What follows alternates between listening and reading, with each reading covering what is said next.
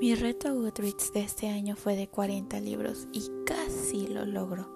Me quedé a 70 páginas de terminar Rose Mother a tiempo y con este acabaré el reto del año. Para este año 2021 pretendo leer 50 libros. Ya les contaré cómo me va con eso. En cuanto a las últimas lecturas del 2020 que les traigo aquí, debo decir que no todas están en Goodreads y algunas son de otras plataformas.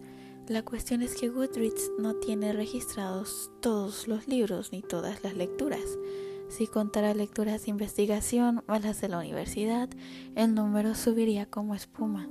Así que incluyo dos historias de Wattpad porque son historias completas más un libro de ediciones culturales exclusivas. Aquí les traigo el último listado de libros que me leí en el 2020 todo el listado se convirtió en cuatro partes, siendo esta la última. La dinámica consiste en que menciono el libro, brevemente digo de qué trata y mi opinión de cómo me fue con dicha lectura.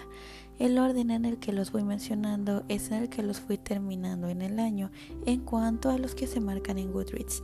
Después vienen las tres externas.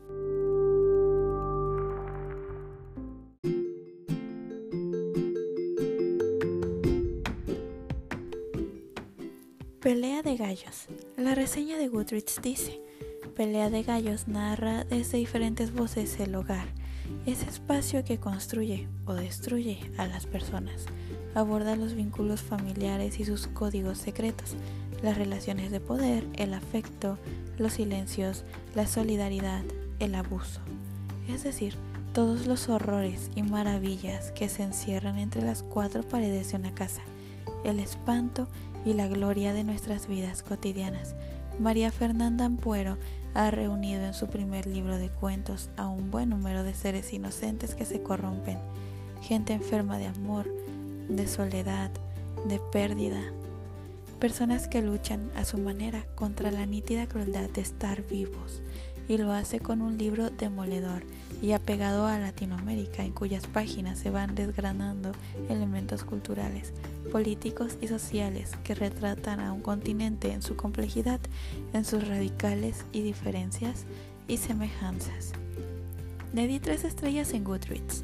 Sí me gustó muchísimo, pero llegué con mis expectativas demasiado altas, así que me quedé esperando más. Pero sí es uno de esos libros que quiero tener en formato físico, porque también lo escuché en Storytel.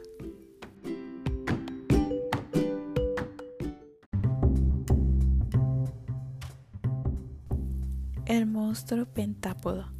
Reseña de Goodreads.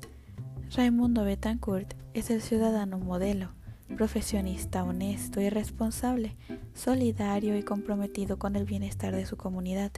Pero como la vida no es solo trabajo, también se permite dos sencillos placeres cotidianos, los chicles de canela y las niñas. El monstruo pentápodo no se enfrenta sin ambajes ni eufemismos con la mente oscura del asesino, del psicópata adorable y manipulador ante cuyos encantos sucumbió Aime, otra pequeña, pero a su modo, hasta el punto de volverse cómplice a cambio de un poco de amor.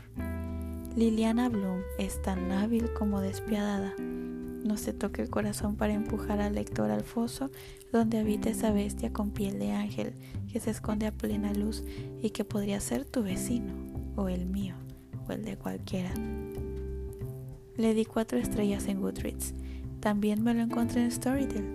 Fue una historia muy difícil de digerir, ya que estamos hablando de pedofilia es bastante fuerte y a pesar de que hace un tiempo yo misma toqué el tema en uno de mis cuentos, que lo pueden encontrar en Patreon por cierto, eh, la forma tan directa en que se aborda en esta historia de Liliana Bloom lo hace bastante difícil, pero sí, en cuanto pueda me lo voy a comprar en físico y definitivamente voy a seguir leyendo a esta gran escritora.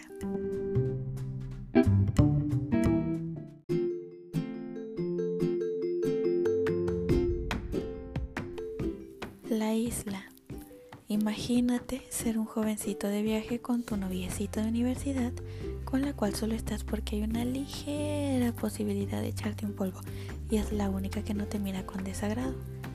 tal parece que solo están juntos para no estar solos y te vas de viaje con ella y con su familia, en donde va incluida una hermana que es escrita como gorda junto a su esposo. La otra hermana también es casada, pero ella es escrita todo el tiempo como una mujer de increíble belleza que se pasea por todos lados en un pequeño bikini. Y su esposo que es un buen hombre del cual si bien se dice que es una buena persona y podría ser un personaje de buen potencial, no juega mucho en la historia. Y la madre de la noviecita Connie, la suegra del jovencito, es descrita igual como una mujer de gran belleza y sensualidad que con el buen pretexto de estar en una isla, poco a poco va de poca ropa a casi casi vestirse solo de aire. Una vez más al esposo de esta mujer, si bien se le menciona más, tampoco explotan mucho este personaje. Este grupo de personas se queda atrapado en la isla con pocas oportunidades de escapar pasan cosas terribles, inesperadas. Hay, hay escenarios de repente morbidos muy buenos. Es un buen libro de terror, debo admitir. Sin embargo, le di tres estrellas a este libro de Richard Lemon porque si bien es una gran historia de terror para entretener un rato, es cansado leerlo todo desde el punto de vista de un muchachito que solo piensa en cómo sería brincarle encima a las mujeres que lo rodean. Pienso en este libro como las fantasías de un chiquillo calenturiento fanático de las historias de terror. Seguiré leyendo a Richard Lemon porque siento que tiene mucho potencial para el género del terror y tengo fe de que otro de sus libros sí me guste. Este lo pueden encontrar en Kindle Unlimited si lo quieren. Ahí lo leí yo.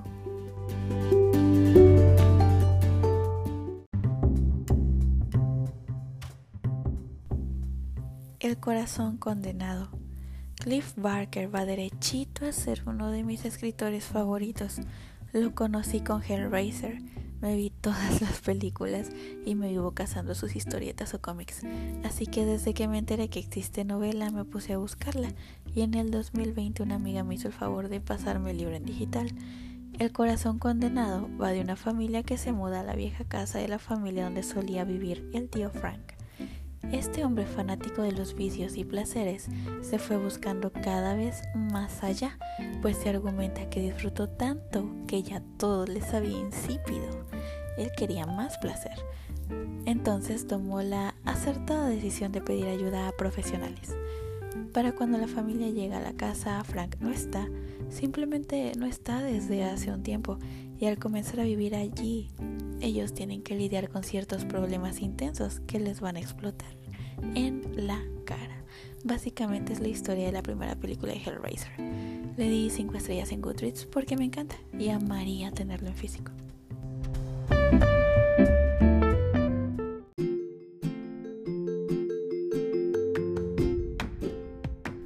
Los sueños en la casa de la bruja.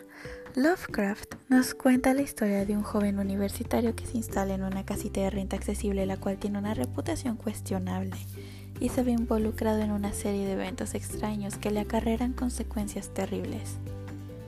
Este cuento lo leí porque estaba buscando historias donde se vendiera el alma humana.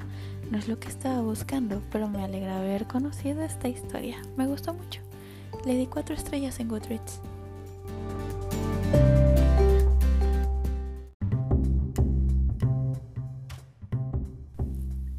Armand el vampiro. De este libro de Anne Rice ya les hablé en el primer podcast que subí de mis escritores favoritos, pero les dejo lo que dice Goodreads. En esta sexta entrega de las crónicas vampíricas, Anne Rice nos ofrece la historia de Armand, el eterno joven agraciado con cara de un ángel de Botticelli, que apareció por primera vez en la clásica entrevista con el vampiro. Ahora lo acompañamos a través de los siglos desde el Kiev de su infancia, pasando por la antigua Constantinopla hasta la Venecia del Renacimiento. Le di cuatro estrellas en Goodreads. Me encanta esta historia, pero no me gusta cuando en la parte casi final del libro hay una parte innecesaria y larga que da la impresión de ser relleno puro.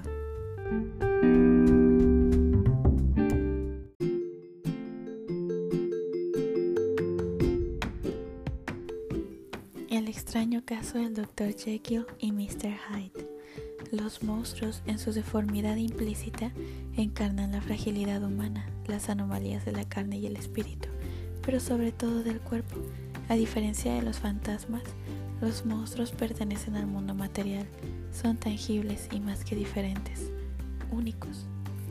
Se saben rechazados, defectuosos, por eso los que más nos gustan son aquellos que poseen cierta dimensión trágica. No importa qué tan repulsivos sean, nos vemos reflejados en su soledad y tristeza. Todos somos el Dr. Jekyll, pero también y al mismo tiempo somos Mr. Hyde. Rodolfo J.M. Le di 5 estrellas en Goodreads. Era una de esas lecturas pendientes que uno tiene, pero siempre pospone. Me gustó muchísimo. Lo disfruté muchísimo. Me hizo bien llegar aquí sin expectativas. Se fue derechito a mis libros favoritos y estoy cazando una bonita edición en pastadura para comprarlo y para tenerlo en mi librero.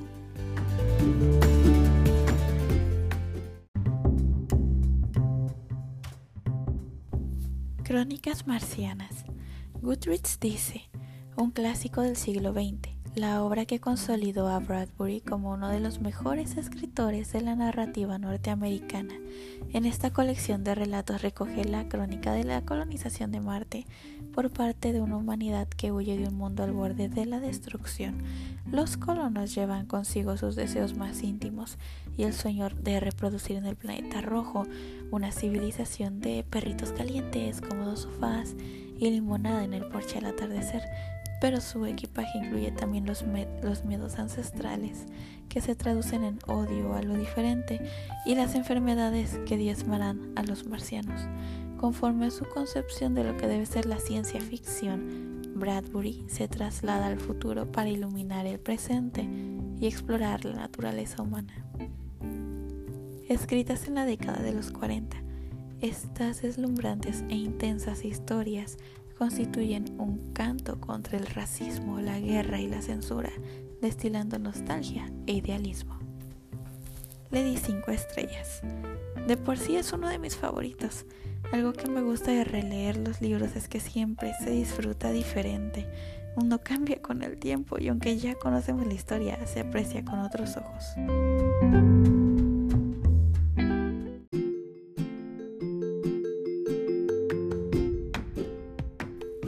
Suspenso entre mujeres. La reseña de Goodreads dice, colección de cuentos que lleva consigo el tema del suspenso gracias a la pluma de autoras mexicanas. El relato breve pasa por todas las etapas de la literatura, recoge inquietudes románticas, inventa mundos diferentes y fantásticos, cultiva el miedo y el horror. La variedad de temas y estilos es una constante. Le di cuatro estrellas en Goodreads. Está muy bonito es una lectura rápida, ligera y, repito, bonita. Lo recomiendo para cuando uno tiene un bloqueo lector o simplemente buscas leer algo que te saque de la rutina. Y hablando de rutinas, les recomiendo el cuento de Pamela Ceniceros. Fue uno de mis favoritos. Me lo voy a leer muchas, muchas veces más.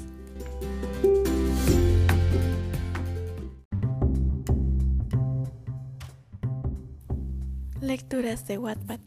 Estas no figuran en el listado de Goodreads, así que voy a mencionar nada más una de dos. Pasión y venganza.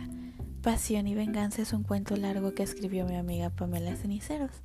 Trata de una muchacha joven que va abriéndose paso por la vida jugando sus cartas de la mejor manera posible para honrar el apellido de su padre esta lectura no la puedo calificar en Goodreads porque pertenece a otra plataforma, pero se las recomiendo.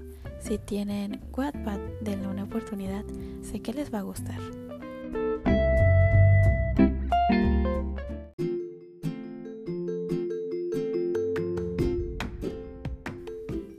Cuentos de animales, cosas y demás, de Oralia Méndez Pérez. Este tampoco figura en la lista de Goodreads. Es una recopilación de cuentos, rimas y demás dedicado a un público infantil. Lo recomiendo como para regalárselo al sobrinito, al hermanito, a sus hijos pequeños. Tienen sus cuentos pequeños aprendizajes significativos y están narrados de manera sencilla y ligera para que ellos lo puedan leer solos y entenderlo bien. Este es un libro que ya tenía rato en mi librero Eh, lo compré hace mucho tiempo, creo que en la presentación del libro de hecho asistí. Y bueno, apenas me pude dar la oportunidad de leerlo. Es muy bonito y créanme, a los más chiquitos les va a gustar.